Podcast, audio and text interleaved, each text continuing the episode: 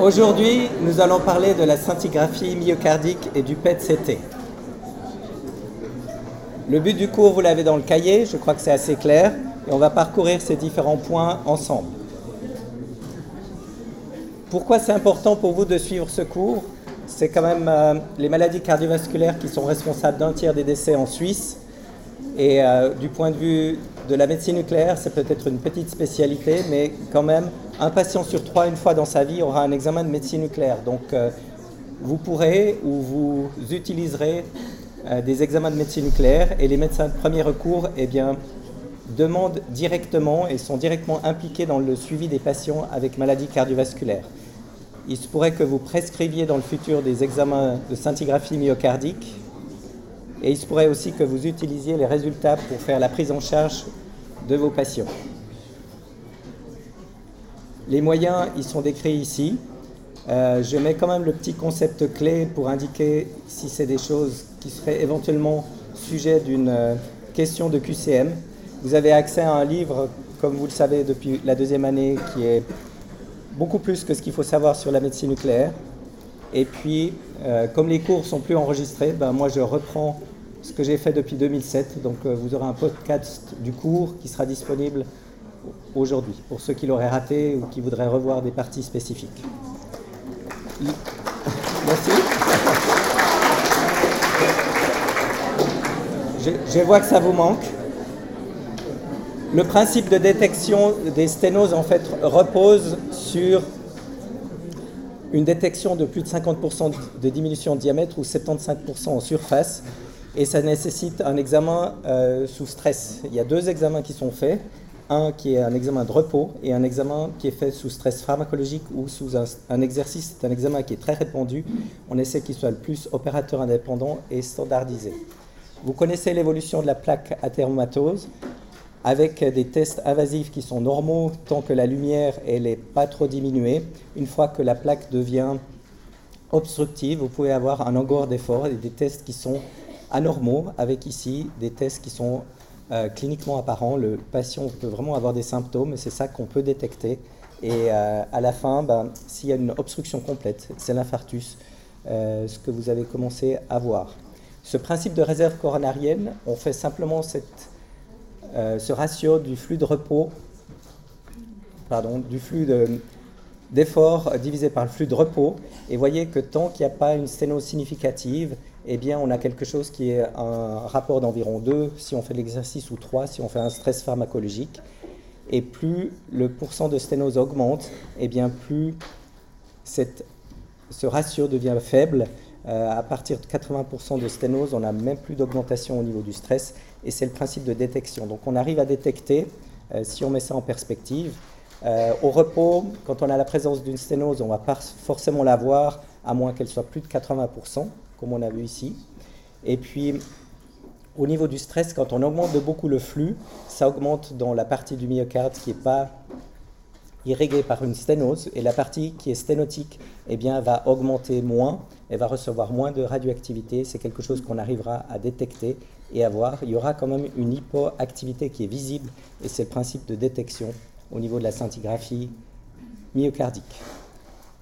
On fait deux examens. L'examen sous stress d'abord, on attend trois heures pour la scintigraphie normale, et puis on peut faire l'examen de repos.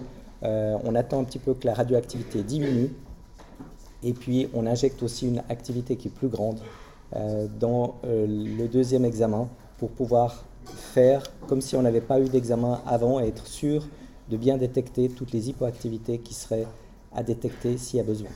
Le test de provocation, le plus simple, c'est l'exercice physique. Euh, ça se fait sur tapis roulant ou sur bicyclette. On cherche à obtenir en fait 85% de la fréquence cardiaque maximale théorique pour l'âge. Vous connaissez cette, euh, cette valeur, c'est 220 moins votre âge. Si vous avez 20 ans, ben on cherche à atteindre euh, une fréquence cardiaque de 170. Les contre-indications, quand quelqu'un a une sténose aortique ou un anévrisme de l'aorte abdominale, c'est ce que ça veut dire AAA, euh, voire un bloc de branche gauche qui peut induire des hypoperfusions euh, septales, ou lorsque le patient a un pacemaker, on ne peut pas forcément augmenter et atteindre cette valeur cible, et donc on peut faire des tests pharmacologiques. Les tests pharmacologiques, alors c'est quelque chose d'un petit peu compliqué ici, ce qu'il faut retenir, c'est que les performances de ces différents tests sont similaires. On a eu l'habitude d'utiliser le dipyridamol il y a une vingtaine d'années. C'est quelque chose maintenant qui est dépassé. On peut utiliser deux autres produits, adénosine ou regadénosone.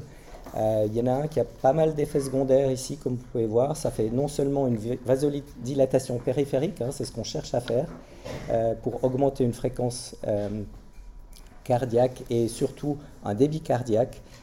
Par la vasodilatation périphérique, bah, le cœur, s'il veut maintenir une pression, il va être obligé d'augmenter son débit et c'est la façon dont on aura en fait une augmentation du flux myocardique au stress. Euh, cette adénosine fait des effets secondaires avec des vasodilatations périphériques, l'effet primaire, mais aussi euh, bronchospasme et un bloc AV. Et donc il est contre-indiqué pour les personnes qui ont de l'asthme euh, ou des blocs AV de degré supérieur parce qu'ils peuvent devenir avec un bloc complet. L'antidote aussi, qui est le thé ou, le café, est à retenir 12 heures avant, donc pas de café ou de thé auparavant. Euh, le plus simple, celui qu'on utilise le plus actuellement, euh, c'est le regadénosone, qui est vraiment un agoniste spécifique du récepteur A2A de l'adénosine. Euh, et c'est le plus utilisé en clinique. Il ne fait pas trop d'effets secondaires. On peut le donner aussi chez les patients qui sont asthmatiques. Et on a enfin l'opportunité, dans certains cas, de faire comme on le fait avec un effort physique, d'augmenter la fréquence cardiaque, euh, d'augmenter la stimulation cardiaque, la contractilité, avec euh, un agoniste des récepteurs euh, B1, avec vraiment augmentation de tension artérielle, fréquence cardiaque, comme si vous faisiez un effort. Et donc les contre-indications sont les mêmes que ce qu'on a avec l'effort, sténose ou anévrisme de l'aorte abdominale. Mais simplement de savoir que ces performances sont similaires, on obtient une augmentation comme si on faisait un effort. Le mécanisme de captation du radiopharmaceutique, euh, il y en a deux types. Pour la scintigraphie myocardique, le mécanisme est encore assez inconnu, mais ça fait une imagerie de la densité des mitochondries à l'intérieur du myocarde. Comme le myocarde est très riche en mitochondries, eh bien, euh, ce qu'on voit, bah, c'est que le myocarde viable, qui a beaucoup de mitochondries, il va être visible. Le myocarde non viable, les cicatrices d'infarctus, euh, ce qui n'est plus vraiment avec beaucoup de mitochondries, bah, il va être plutôt hypoactif. Et puis, on a un deuxième principe pour le PET. Ce qu'on utilise, c'est un analogue euh, du potassium et qui passe dans la pompe NAK-ATPase. Et là, ça nous fait vraiment une imagerie des pompes fonctionnelles. Euh, les cellules myocardiques qui ont moins de, pompes fonctionnelles euh, ou qui sont nécrosées ou plus viables, eh bien, vont pas prendre ce produit. Donc, comment ça se passe du point de vue de la radiation Vous savez tous qu'on reçoit à peu près 4,4 millisieverts par année d'irradiation naturelle. Euh, la scintille habituelle, c'est environ le double, c'est l'équivalent de deux ans de, radioactivité. Par contre, le PET cardiaque, et c'est pour ça qu'on l'utilise de plus en plus fréquemment, eh bien, il y a à peu près 1 millisievert, donc c'est l'équivalent d'à peu près trois mois de radioactivité naturelle. Euh, on n'attend aucun effet secondaire de ce type euh, d'exposition radioactive. Ça, c'est la façon dont on présente euh, le myocarde, c'est vraiment une présentation standardisée avec euh, trois axes euh, qui permettent de bien visualiser où se situe l'hypoactivité ou l'ischémie lorsqu'on détecte des anomalies. Là, vous avez un cœur tout à fait normal. Le petit axe, c'est vraiment quand on regarde le cœur depuis l'apex en direction de la base, avec des cercles ici qui s'agrandissent. Le long axe vertical, eh c'est lorsqu'on le coupe avec un couteau de façon verticale et puis horizontalement, c'est la même chose. Et vous voyez que c'est un aspect plutôt de fer à cheval dans la présentation standardisée. On peut aussi euh, déplier euh, ce cœur et savoir à quelle région euh, coronarienne une partie du myocarde appartient. Et ça, c'est quelque chose qui est très facilement visualisable. On sait que le côté latéral, c'est la circonflexe, que la majeure partie du cœur est quand même innervée par l'IVA, avec euh, l'apex et puis toute la partie euh, antérieure et, septale. Et euh, la coronaire droite fait la partie inférieure.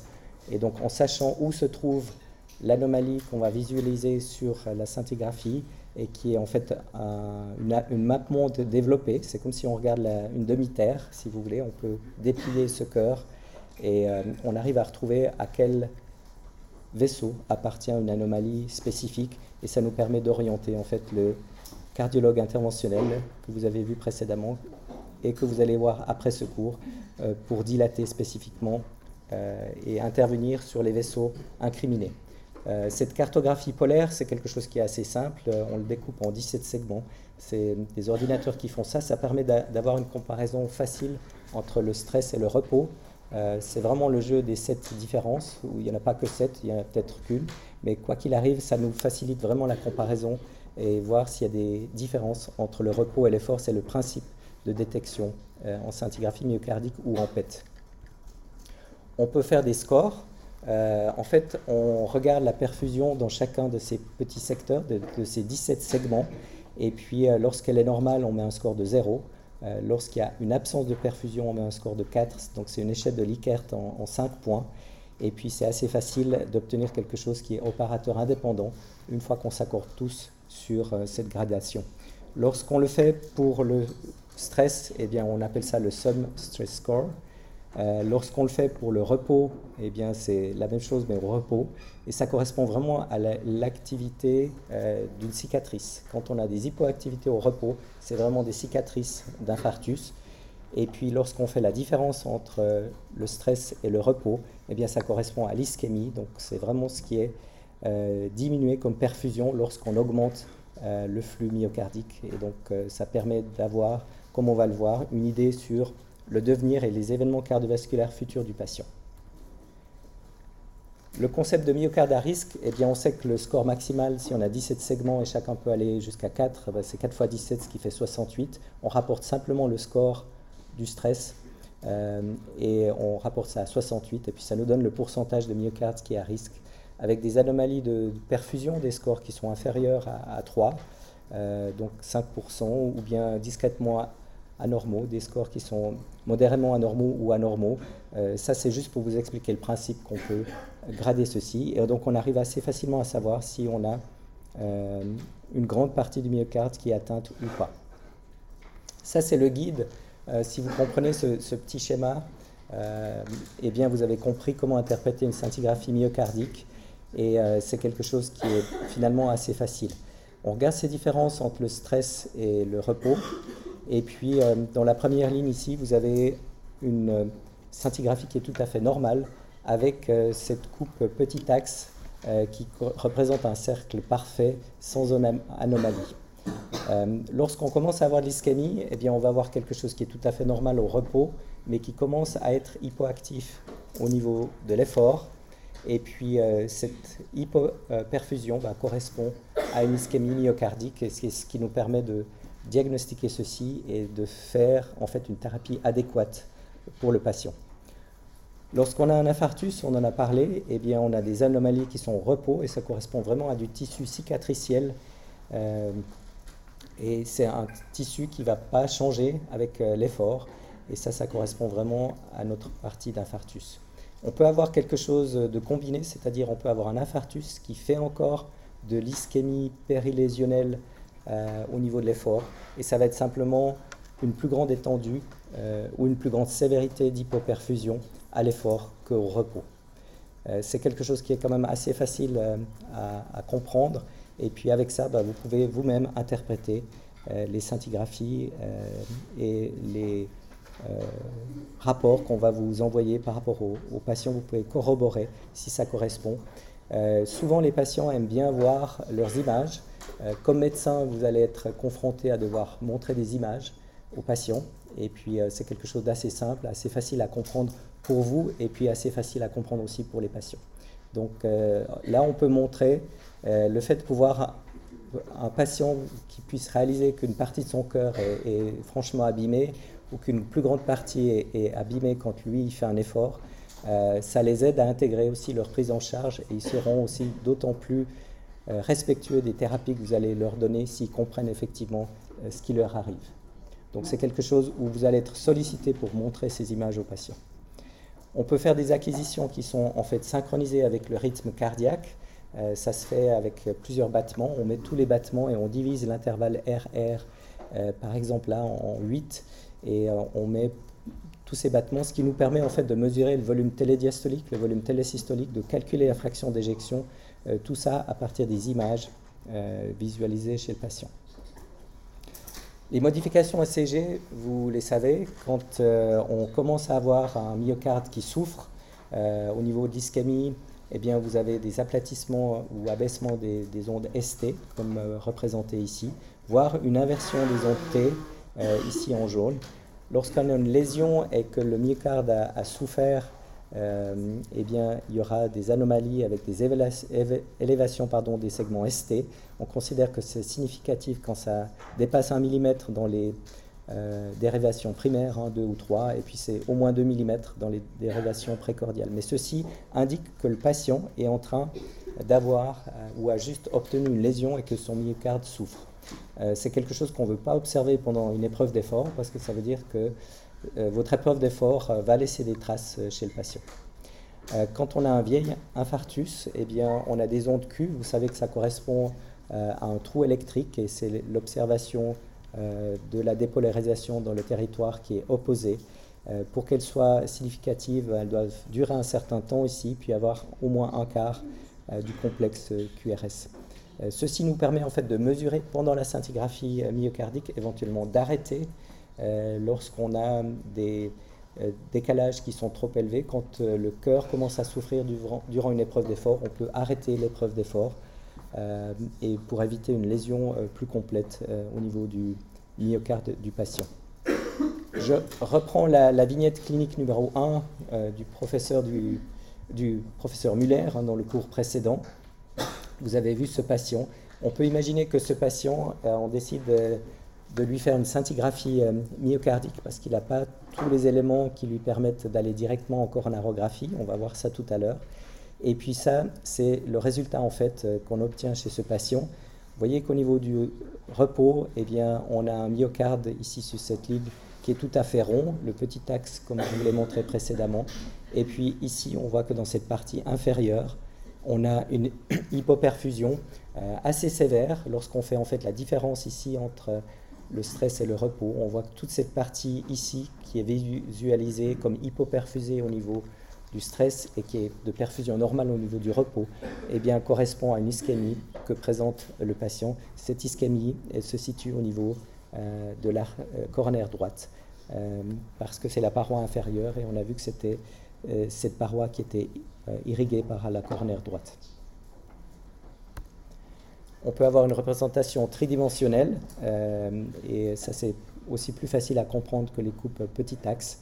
Euh, et euh, ça, c'était le, premier cas. Je peux aller vers une vignette clinique numéro 2, euh, qui est quelque chose d'un petit peu plus sournois. C'est une patiente qui est arrivée parce qu'elle n'arrivait plus à monter les escaliers, elle n'arrivait plus à monter un étage d'escalier aux urgences. Et elle s'est présentée là pour cette dyspnée importante et ce manque de force.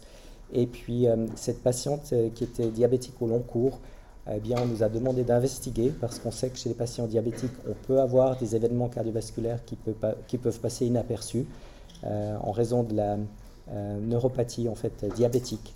Et eh bien, cette patiente, quand on lui a fait euh, son examen myocardique de perfusion, vous voyez qu'on a une diminution de la perfusion importante. Là, on devrait avoir un petit rond, comme on avait précédemment. Et en fait, toute la partie antérieure et la partie septale euh, chez cette patiente. Euh, simplement, n'est plus perfusé, il y a juste la paroi latérale. Euh, cette patiente, en fait, avait fait un probable infarctus du myocarde avec ici une maladie coronarienne étendue. On peut voir que c'est pas réversible, raison de l'infarctus, et il y a juste son artère circonflexe qui était encore viable. Lorsqu'on fait la représentation cartographie polaire, vous voyez ici que simplement ce vaisseau euh, la circonflexe est celui qui est euh, bien perfusé, les autres sont moins bien perfusés. Euh, et il n'y a pas vraiment de différence significative entre l'effort et le repos, ce qui signe vraiment un infarctus. Lorsqu'on a fait la coronagraphie chez cette patiente, eh bien, on visualise en fait au niveau de la coronaire droite ici un bloc assez important, et puis au niveau de la l'IVA ici, vous avez vraiment aussi une sténose importante. La seule qui est bien euh, vascularisée est cette circonflexe ici, et c'est le seul vaisseau qui permet à cette patiente euh, de vivre. Mais pas très bien, parce qu'elle ne peut plus monter les escaliers, elle est vraiment limitée, avec une fraction d'éjection limitée dans ses activités de la vie quotidienne. Ça nous amène à l'objectif numéro 3, la place diagnostique. On sait que vous allez demander une scintigraphie myocardique eh bien, il y a plusieurs cas de figure. Ça peut être chez des patients qui sont symptomatiques, euh, comme le premier patient. pour faire le diagnostic d'ischémie myocardique. Ça peut être aussi les patients qui sont asymptomatiques, comme on l'a vu, euh, notamment quand on détecte un nouveau diabète. Euh, on peut se dire est-ce que ce diabète existe depuis 10 ans, 15 ans, on ne sait pas forcément. Et on sait que 1 cinquième, 20% des diabétiques peuvent avoir des ischémies silencieuses qui peuvent aller jusqu'à des infarctus et on en détecte, comme on l'a vu chez notre deuxième patiente, l'effet simplement parce que la, patiente a une telle diminution de sa fonction cardiaque qu'elle ne peut plus monter les escaliers. On sait qu'une bonne partie euh, euh, de l'utilité de la scintigraphie myocardique, c'est pour l'évaluation du pronostic, et notamment euh, lorsque quelqu'un a une cardiomyopathie ischémique connue, quel est son risque d'infarctus dans l'année qui suit, dans les 2-3 ans Est-ce que c'est quelqu'un qui a très haut risque Est-ce qu'il faut éventuellement revasculariser ou pas ce patient? Et puis enfin, on peut évaluer en fait l'efficacité des traitements médicamenteux qu'on donne. Est-ce qu'un pontage a bien fonctionné? Quand euh, des patients ont des pontages, les pontages peuvent se reboucher, les stents se rebouchent aussi. Euh, on peut évaluer est-ce que le stent est toujours perméable euh, lorsqu'un patient a des nouveaux symptômes et qu'il est connu pour une maladie cardiovasculaire. On peut aussi évaluer l'efficacité des traitements médicamenteux dans certains cas. Ici, c'est un concept que vous verrez à peu près dans tous les tests que vous faites. Euh, il y a toujours une probabilité préclinique d'avoir une maladie euh, donnée. La probabilité préclinique euh, pour les maladies cardiovasculaires, elle est assez facile à, déterminer. Elle se base sur en fait le genre et puis les douleurs présentées par le patient. Est-ce qu'il y a des douleurs typiques ou atypiques? Vous voyez ici que chez les patients qui sont âgés avec des douleurs typiques, que ce soit un homme ou une femme, eh bien, il y a une très forte probabilité a priori que le patient ait une maladie cardiovasculaire qui soit significative. Euh, et puis ça, c'est quelque chose qui, dans la même catégorie d'âge, lorsque les douleurs sont atypiques, bah, la probabilité est moindre. Elle est moindre chez les femmes qui ont des douleurs atypiques. Euh, c'est plus difficile, c'est plus sournois de détecter une maladie cardiovasculaire euh, chez les femmes. On se rend compte que maintenant, toutes les études devraient être faites aussi par genre. Euh, une maladie n'est pas forcément la même chose chez un homme et chez une femme, avec des symptômes qui peuvent être différents. De même que si on va vers euh, les probabilités très faibles, euh, une femme très jeune qui aurait des douleurs atypiques, il y a très peu de chances, comme vous pouvez voir là, que ça soit une vraie maladie cardiovasculaire. Il y a une protection hormonale aussi, vous savez, jusqu'à la ménopause pour le risque cardiovasculaire. Et de surcroît, quand il y a des douleurs typiques chez un homme de 30 à 39 ans, il y a quand même une certaine probabilité que ça soit une maladie cardiovasculaire. Comment est-ce qu'on combine ceci avec la scintigraphie myocardique? Eh bien, c'est ce qu'on appelle euh, le théorème de Bayes. Euh, lorsqu'on a en fait une euh, probabilité qui est moyenne ici, avec en fonction du résultat du test, un test qui serait positif ou négatif, eh bien la probabilité de se retrouver avec une maladie cardiovasculaire lorsqu'on a un test qui est positif est très élevée et elle est très peu élevé lorsqu'on a un test qui est négatif. La scintigraphie myocardique marche bien entre 10 et, 90%.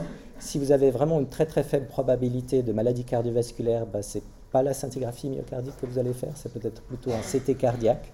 Euh, si vous avez une très haute probabilité d'avoir une maladie cardiovasculaire, quelqu'un qui se présente aux urgences avec euh, des modifications typiques d'un infarctus, euh, la probabilité préclinique est tellement forte que même une scintigraphie normal va pas euh, vous tranquilliser et le patient va partir directement en coronarographie. Donc ça vraiment une utilité pour les probabilités intermédiaires avec des cas qui sont très peu probables ou très haute probabilité qui vont directement avoir un autre examen qu'une scintigraphie myocardique. Donc euh, cette probabilité pré-test est, quelque chose à évaluer aussi. Les performances diagnostiques, euh, ce qu'il faut retenir de ça, ce n'est pas les chiffres, mais c'est simplement que euh, toutes les imageries, qu'elles soient scintigraphiques, échographiques ou par PET, eh bien, sont meilleures que les CG d'effort. Euh, scintigraphie et échographie sont un peu les mêmes, et le PET est un petit peu meilleur du fait d'une meilleure résolution et de, pouvoir être quantitatif et détecter les maladies tritronculaires. Il est meilleur en fait que la scintigraphie ou l'échographie. Quelle est la, place de l'IRM, du PET et du SPECT? En fait, euh, au CHU, on est très très bien gâté parce qu'on a toutes ces modalités. et puis que ce soit le PET ou l'IRM, vous voyez qu'il y a des performances qui sont très bonnes. Le SPECT est un peu moins bon. Au SUV, on fait plus de SPECT. Vraiment, on fait que des, PET ou des IRM. Et ça vous permet de faire un diagnostic qui est le plus euh, rapide et le plus adapté pour le patient. Certains patients ne peuvent pas aller dans les IRM, euh, certains patients bénéficient mieux d'un PET aussi. Euh, l'anneau est plus grand, on a 80 cm, les IRM c'est 50 cm. Il y a certains patients claustrophobes qui peuvent rentrer que dans un PET et pas dans une IRM. Et les patients sont orientés comme ça en fonction de ce qui est faisable pour eux et aussi des délais d'attente. Le PET cardiaque, c'est quelque chose qui est euh, un peu la Rolls-Royce des examens euh, myocardiques, si vous voulez. Euh, on utilise et on a quelque chose qui est quantitatif. On fait de la pharmacodynamique sur chacun des petits éléments du, myocarde. On transforme à peu près en plus de, 300 ou 400 voxels. Et puis on applique un petit modèle pharmacocinétique avec un flux d'entrée qui est mesuré dans le ventricule et puis une accumulation qui se fait au niveau du myocarde. Ça nous permet d'avoir de façon absolue, en millilitres par minute par gramme de tissu, le flux qui est euh, visualisé au niveau tissulaire. Euh, ça nous permet surtout de mesurer aussi quelque chose qui n'est pas visible avec les autres techniques, euh, notamment au niveau de l'angiographie, c'est toute la microvasculature. Ici, vous avez tous ces petits vaisseaux qui sont absolument invisibles sur une angiographie coronarienne. Et puis, c'est quelque chose qui, en fait, euh, permet euh, de mettre en évidence des anomalies de la microvasculature qui peuvent être en fait euh, vraiment correspondre à d'ischémie qui peut être non visible au niveau de l'angiographie des coronaires. Et ça nous ramène à peu près il y a une quinzaine d'années, on faisait chez des femmes qui avaient des douleurs vraiment au niveau de leur myocarde des angiographies. Les angiographies semblaient normales et on traitait ces douleurs avec des antidépresseurs. Ce qu'on fait plus maintenant, on sait vraiment qu'on peut avoir euh, des, angiographies des coronaires qui sont totalement normales, mais les gens peuvent souffrir d'ischémie, et notamment lorsqu'on a euh, des microvasculatures enfin, qui, répondent mal ou qui sont éventuellement bouchées, avec des vraies angines de poitrine euh, qu'on peut traiter avec des médicaments autres que les antidépresseurs. Un exemple d'utilité de cette quantification par PET, ici, si on fait une lecture, comme vous savez le faire maintenant, euh, la cartographie polaire de repos, il n'y a rien d'anormal. Ici, tout se situe en fait euh, bien au niveau du repos. Lorsqu'on regarde l'examen sous stress, on voit qu'il y a une diminution ici euh, qui se situe à peu près entre les deux vaisseaux, hein, la cornère droite et la circonflexe. et donc on pourrait penser ici à une maladie qui serait monotronculaire. et lorsqu'on fait un PET cardiaque, alors ça nous met en évidence en fait euh, les couleurs sont à peu près les mêmes au repos qu'au stress. Un PET normal aurait des couleurs beaucoup plus rouges ici. On a vu que les euh, réserves sont de l'ordre de 3 ou 4, donc on serait dans du rouge. Et ici on s'aperçoit qu'on a une absence d'augmentation euh, du flux au niveau du stress et de l'effort. Et donc ceci correspond à une maladie tritronculaire extrêmement sévère, avec aucune augmentation du flux myocardique lors de l'effort. Et ça on peut le voir ici sur euh, l'angiographie qui a été faite euh, avec une réserve qui est vraiment euh, diminuée une tout faible augmentation ici au niveau de l'IVA qui semble être l'artère la, moins touchée. Mais disons, ce patient souffre en fait d'une maladie tritronculaire sévère qui a pu être démasquée grâce au PET et qui aurait pu passer pour une maladie monotronculaire sur la scintigraphie myocardique si on n'avait pas eu ces valeurs quantitatives de réserve coronarienne. Ce qui est très important pour vous de comprendre, c'est que quand on fait un examen et que tout est normal, euh, qu'on a vraiment euh, très peu euh, d'anomalies sur la scintigraphie, eh bien, c'est vraiment un très très bon signe pour détecter des événements cardiovasculaires futurs.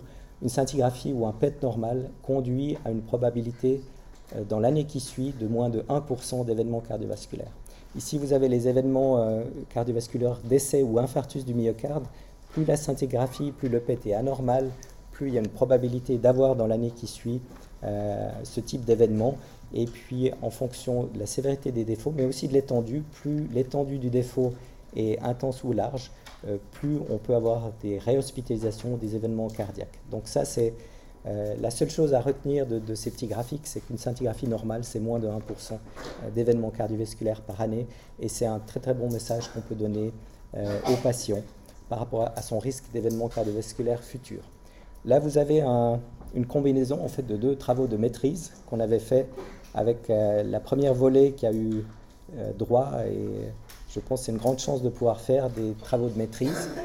Eh bien, euh, ce travail a pu déterminer chez à peu près 300 euh, patients qu'en mesurant le flux de stress, indépendamment s'il y avait des anomalies ou pas, hein, c'est ce qu'on voit ici, des patients sans ischémie, eh bien simplement en mesurant leur flux de stress, on peut dire s'ils sont à risque ou pas d'avoir des événements cardiovasculaires. Vous voyez que dans euh, le tertile le, le, mieux, dans cette partie des patients qui ont en fait euh, un, flux de stress très très élevé, euh, eh bien, on n'a aucun événement cardiovasculaire et on peut aller jusqu'à 15-20% euh, d'événements cardiovasculaires à deux ans lorsqu'on est avec des diminutions du flux de stress. Le choix du traitement peut se faire basé sur la scintigraphie ou l'étendue des défauts qu'on détecte à l'IRM. ici, vous avez un petit graphique qui est peut-être un peu compliqué comme ça, mais euh, vous allez tout de suite comprendre.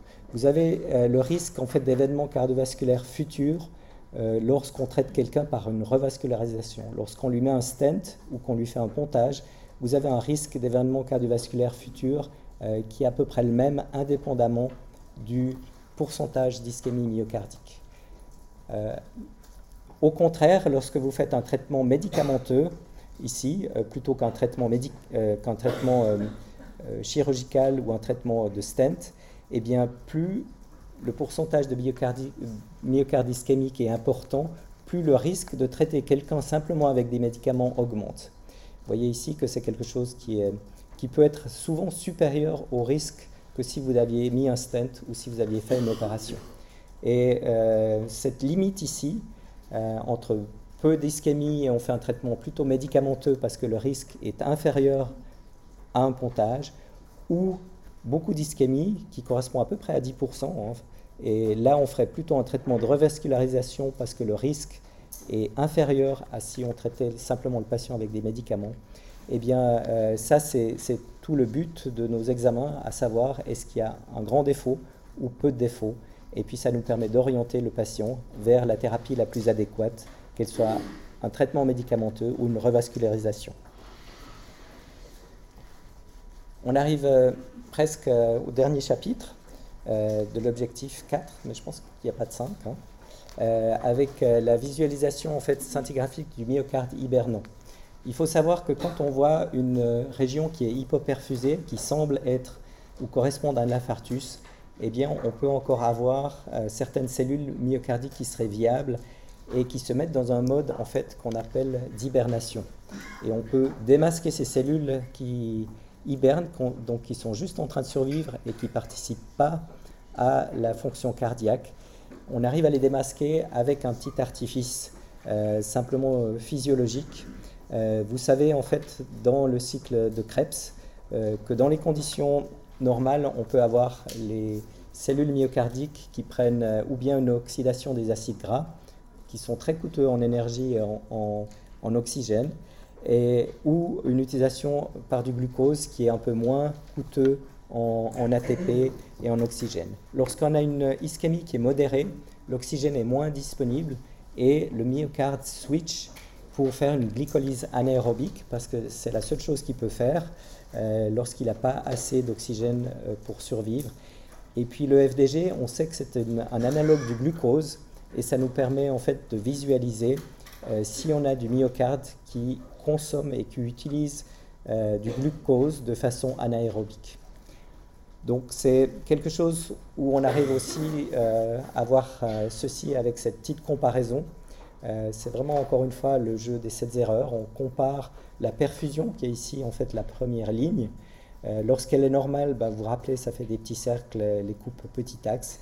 Et le métabolisme, donc, qui est vraiment réalisé avec du fluorodéoxyglucose, qui est un marqueur de sucre radioactif, c'est le même qu'on utilise pour l'oncologie. Et lorsqu'on a quelque chose qui est totalement euh, matché ici, donc concordant, eh bien, on a un myocarde qui est normal. Lorsqu'on a quelque chose qui est anormal avec des hypoperfusions, mais qui sont aussi là totalement matchés, donc euh, avec euh, des hypométabolismes, eh bien ça, ça nous signe le vrai aspect cicatriciel, parce que ça veut dire que dans ces zones qui sont hypoperfusées, eh bien on n'a pas de cellules qui sont encore éventuellement viables et qui consommeraient plus de glucose.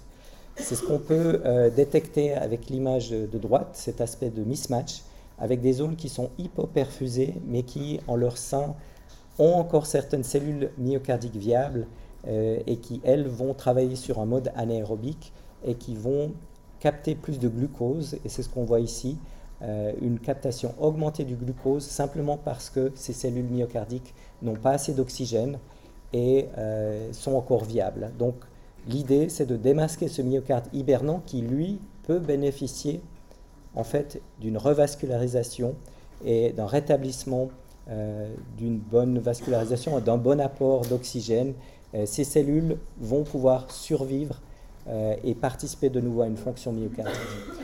Au contraire, ici, on n'a plus de cellules qui sont viables. Ça ne sert à rien de faire un pontage chez ce patient parce qu'on va amener simplement plus de sang euh, dans un, infarctus, un aspect cicatriciel, euh, et ça ne va pas, avec le temps, eh récupérer ou permettre aux patients de récupérer une fonction cardiaque. Ceci, on peut reprendre notre patiente qu'on a vue, euh, qui était diabétique et qui avait vraiment une très grande région ici qui est hypoperfusée. L'idée était de savoir s'il faut rétablir un pontage dans ces régions-là. et ce qu'on peut voir, c'est que sur l'imagerie de métabolisme ici, eh bien tout d'un coup, on a des hyper euh, signaux, on a un métabolisme, donc on a des cellules qui sont viables dans des régions qui, qui sont moins bien perfusées. Euh, et ça, ça nous signe en fait la présence dans cet endroit, dans la partie septale et la partie inférieure de myocarde qui est viable, qui est hibernant. Et on sait que la patiente, s'il y a une revascularisation de ces deux artères, va pouvoir récupérer en fraction d'éjection, elle va pouvoir récupérer en qualité de vie, elle pourra de, nouveau monter euh, deux étages à pied euh, sans être euh, avec une dyspnée atroce. ici, on visualise quand même une petite partie qui est cicatricielle, juste à l'apex. Là, on sait que le myocarde ne va pas reprendre de fonction et ne va pas participer à améliorer la fraction d'éjection. Ici, vous avez simplement un petit graphique qui montre l'amélioration en fonction du nombre de segments qui sont viables. Donc plus le mismatch entre la perfusion et le métabolisme est important, plus l'augmentation après revascularisation euh, va être importante. Et ça, ça nous montre que ça vaut la peine de revasculariser ces patients. Là, vous avez sur la partie droite simplement les patients qui ont un mismatch. Et si on les traite avec un pontage, ont une survie qui est bien meilleure, euh, avec beaucoup moins de patients qui décèdent ici dans les cinq années euh, post-revascularisation, que si on les traite que de façon médicamenteuse, euh, on perd plus de la moitié des patients, comme vous pouvez voir dans ce bras qui est traité uniquement par médicaments, alors qu'ils auraient pu bénéficier en fait d'une revascularisation. Lorsqu'on n'a pas d'anomalie, pas de mismatch entre perfusion et métabolisme, et bien que le patient soit traité par pontage ou médicamenteusement, il n'y a pas de différence significative ici entre ces deux groupes de patients. Donc ça nous permet de détecter ceci. On considère en général qu'il faut euh, une certaine quantité. Si vous avez juste un segment, ça ne vaut peut-être pas la peine. On dit 20 à 30% de myocarde hibernant avec cette récupération fonctionnelle et euh, diminution des symptômes et un meilleur pronostic dans le futur.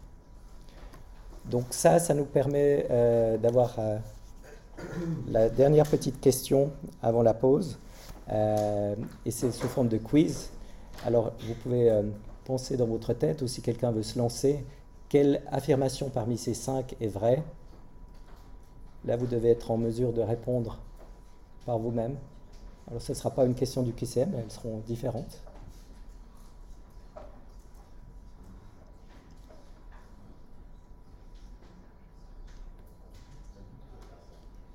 Est-ce que quelqu'un veut se lancer? La D c'est juste. Euh, effectivement, le risque d'événement cardiovasculaire, il n'est pas inférieur à 1% par année. Hein. il y a des anomalies, euh, donc ça c'est faux. Pour voir du myocarde hibernant, ben, vous ne pouvez pas le faire simplement avec un examen de perfusion stress-repos. Il faut un examen de FDG. L'infarctus du myocarde n'est pas euh, une option ici parce qu'au niveau du repos, vous n'avez pas d'anomalie. Sténose coronaire droite, eh bien c'était la réponse. On a une ischémie myocardique dans le territoire inférieur. Euh, la E n'est pas juste non plus parce qu'on n'a pas d'anomalie au repos, donc il n'y a pas d'infarctus avec cette ischémie inférieure. Donc vous avez passé brillamment euh, ce test. si vous avez besoin d'accéder, là j'ai mis un lien, donc normalement il marche. c'est un lien qui vous permet de consulter un livre qui contient beaucoup plus que ce que vous avez vraiment savoir. Je suis à disposition aussi si vous avez des questions. Euh, le cours, il est enregistré. Normalement, ça prend un petit moment pour qu'il soit sur MyUnil. En résumé, c'est un examen qui est très standardisé pour détecter des sténoses coronariennes. C'est vraiment euh, peu irradiant et c'est basé sur ce test de provocation. Encore deux points. Hein. Donc 30 secondes. L'examen de dépistage, euh, il faut vraiment une probabilité pré-test qui est entre 10 et, 90% euh, et qui permet aussi euh, de voir le risque d'événement cardiovasculaire, le pronostic et le choix du traitement des patients qui sont avec maladie cardiovasculaire. Le PET cardiaque est meilleur, permet cette mesure de la réserve coronarienne absolue. Et puis le dernier point qu'on a vu, en cas de dysfonction ventriculaire gauche et de cicatrice importante du myocarde, on peut rechercher grâce à la médecine nucléaire, le myocardie Bernon et choisir le meilleur traitement et améliorer le pronostic à long terme. Avec ceci, je vous souhaite une excellente journée.